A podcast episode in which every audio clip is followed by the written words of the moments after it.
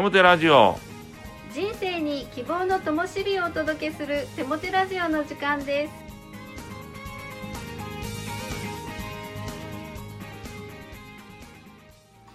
皆さんお元気ですね。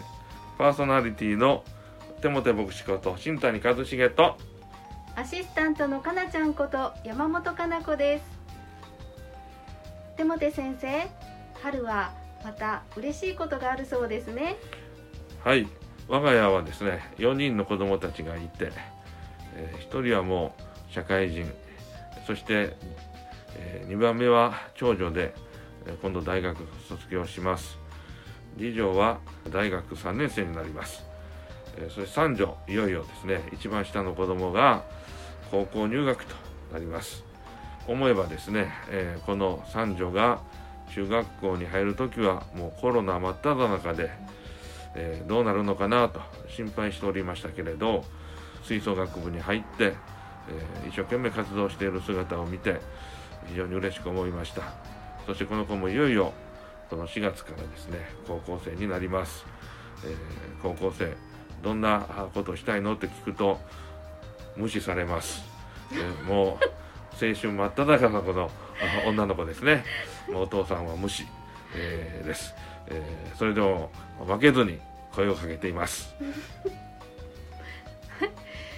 あのきっとそういう時期が嘘のようにまたお父さんお父さんって言うようになりますよ。我が家の経験上。願っています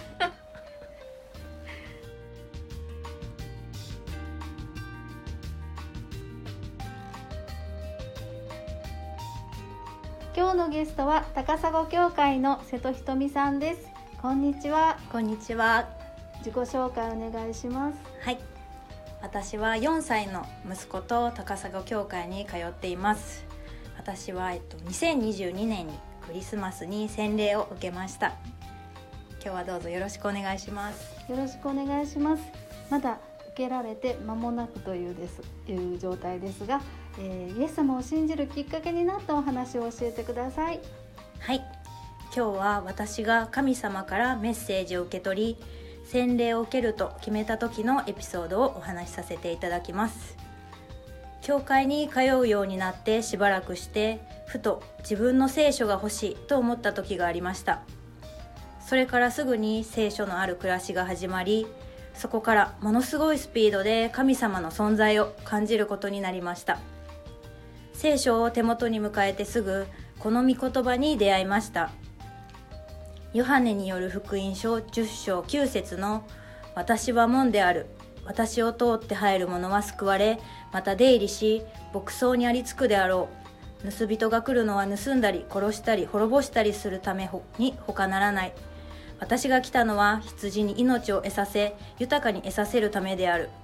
その後の16節にはこんな言葉があります。私にはまたこの囲いにいない他の羊がある。私は彼らをも導かねばならない。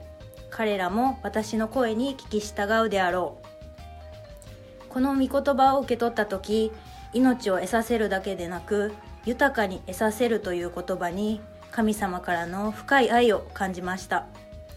それと同時に私は自分が囲いの外の羊なんだと知りました。そしてなんとなく私はいつ柵の中に入れてもらおうかななんて思ったんですよね。その日の夜教会でいつもお世話になっているご夫婦と話をする中で洗礼の話になりました。その瞬間この洗礼という言葉は神様から私へのメッセージだと感じました。私はシングルマザーで子供と2人で暮らしています。何日も眠れなくなって体調が悪くなったり体調が良くなったと思ったら別の病気の検査の薬でアナフィラキシーショックになって意識を失ってしまったり本当に散々な目に遭いました。そんなことがあった時新しく生まれ変わりたい生きながら生まれ変われたらいいのにと思っていた時期があったんです。洗礼を受けると決めたと決めた後に洗礼には新しく生まれ変わるという意味があることを知りました。散々な目にあって生まれ変わりたいと願っていたことも全て神様の計画で最高の計画なんだと理解した時に神様は私のそばにいつもおられるというのをしっかりと感じました。それがすごく幸せで私はクリスマスの日に洗礼を受けることに決めました。神様って本当に洒落たことしますよね。実はこのラジオのお話をいただいた前日の夜もし私が証しをさせていただく機会があるとしたらたくさんある神様とのエピソードの中でこの洗礼を受けることに決めた時の話をしたいと考えていたところだったんです。前の日にですよ。そんな予定は全くなかったのにまさかこんなにすぐにお話をさせていただくことになるなんて神様って私のことめっちゃ好きやんって思いました。いつもそばにいていつも洒落たメッセージをくださる神様。それからいつも私と息子のことを大切にしてくださる兄弟姉妹の皆様こうして私の体験を聞いてくださっている皆様に感謝します。今日は私の話を聞いていただきありがとうございました。ありがとうございます。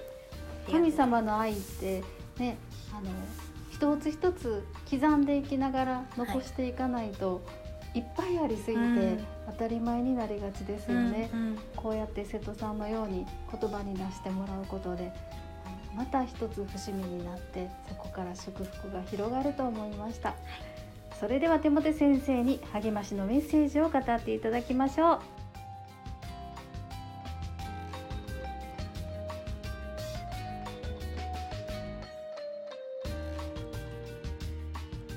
瀬戸ひとみさん素直なそして純粋なお証しありがとうございました心から応援をいたしますそれでは励ましのメッセージに入りたいと思います。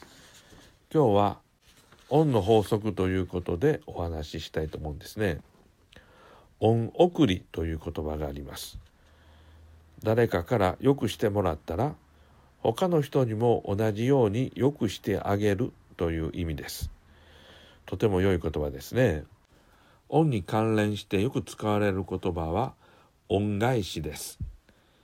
誰かからよくしてもらったらその相手にもよくしてあげるということですね。さらに恩巡りという言葉もあるんですよ。自分が受けた恩を他の人に恩送りすることによって恩が多くの人に巡っていきそしてついに自分にも返ってくるという意味なんですって。情けは人のためならずということと同じ意味ですね。ところで恩送りを英語では pay forward というようです。前に送っていく、前に支払っていくという意味ですね。さて、実は聖書はまさに恩と恩返しと恩巡りを非常に大切にしている信仰なんです。人は皆神様の恩、親の恩、人の恩など、たくさんの恩に支えられて生活しています。だから聖書では、恩知らずを厳しく戒め、感謝することを非常に大切にしています。恩知らずにならず、恩に報いる、恩返しすることが強調されています。さらに聖書は、恩を受けた者は、恩を受けた者として他の人にも同じようにすることを求めています。恩巡りですね。例えば、あなたが神や人から許されたなら、同じように人を許すことが求められます。あなたが神や人から親切にされたのなら、同じように他の人に親切にするように求められます。さらに、あなたが神や人から愛されているので同じように他の人を愛することが求められます。そのように恩を受け恩に報い恩を送り続けることによって恩の循環が起こり祝福の人生になっていくのだと聖書は教えています。これが聖書が教える幸せの秘訣なんですね。とりわけ重要なのはすべての恩の出発点は神だということです。こんな言葉があります。人間にとってなくてはならない最も大切なものはすべて無料ですっていうんですね。人間にとってなくてはならないものって何でしょうか？まず命ですね。命はお金で購入したでしょうかいいえ、親からいただいたものです。時間です。時間はお金で買うことができるでしょうかできませんね。時間も無料です。空気はどうでしょうこれも無料です。太陽の光はどうでしょうこれも無料です。水はどうでしょうこれも実は無料なんですね。そのように私たちが生きていく上でなくてはならないものは無料で私たちに提供されているんです。そしてそれを提供してくれているのはまさに神なのです。神の存在を認め感謝し神が喜ばれる生き方恩送りと恩巡りをすることが人の本分だということができます。聖書の言葉ことの帰するところはすべて言われた。すなわち神を恐れその命令を守れこれはすべての人の本分である。伝道の書12章13節お祈りします。神よあなたは私たちがこの地上で幸せに生きていけるようにこの世界に恩の法則を組み込まれました。この法則にのっとって生きることができますように。イエス・キリストの皆によって祈ります。アーメン。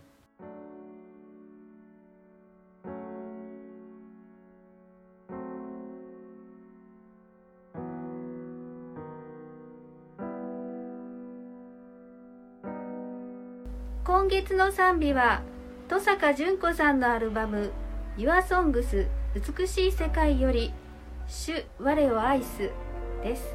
どうぞ。Yes, Jesus loves me. Yes,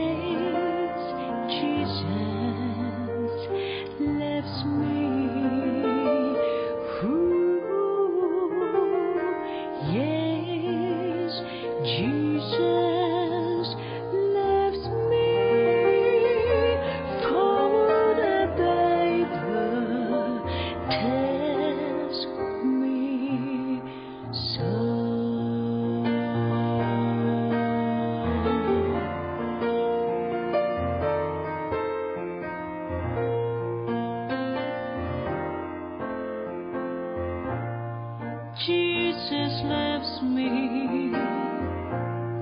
This I know. For the Bible tells me so. Little ones to Him belong. We have weak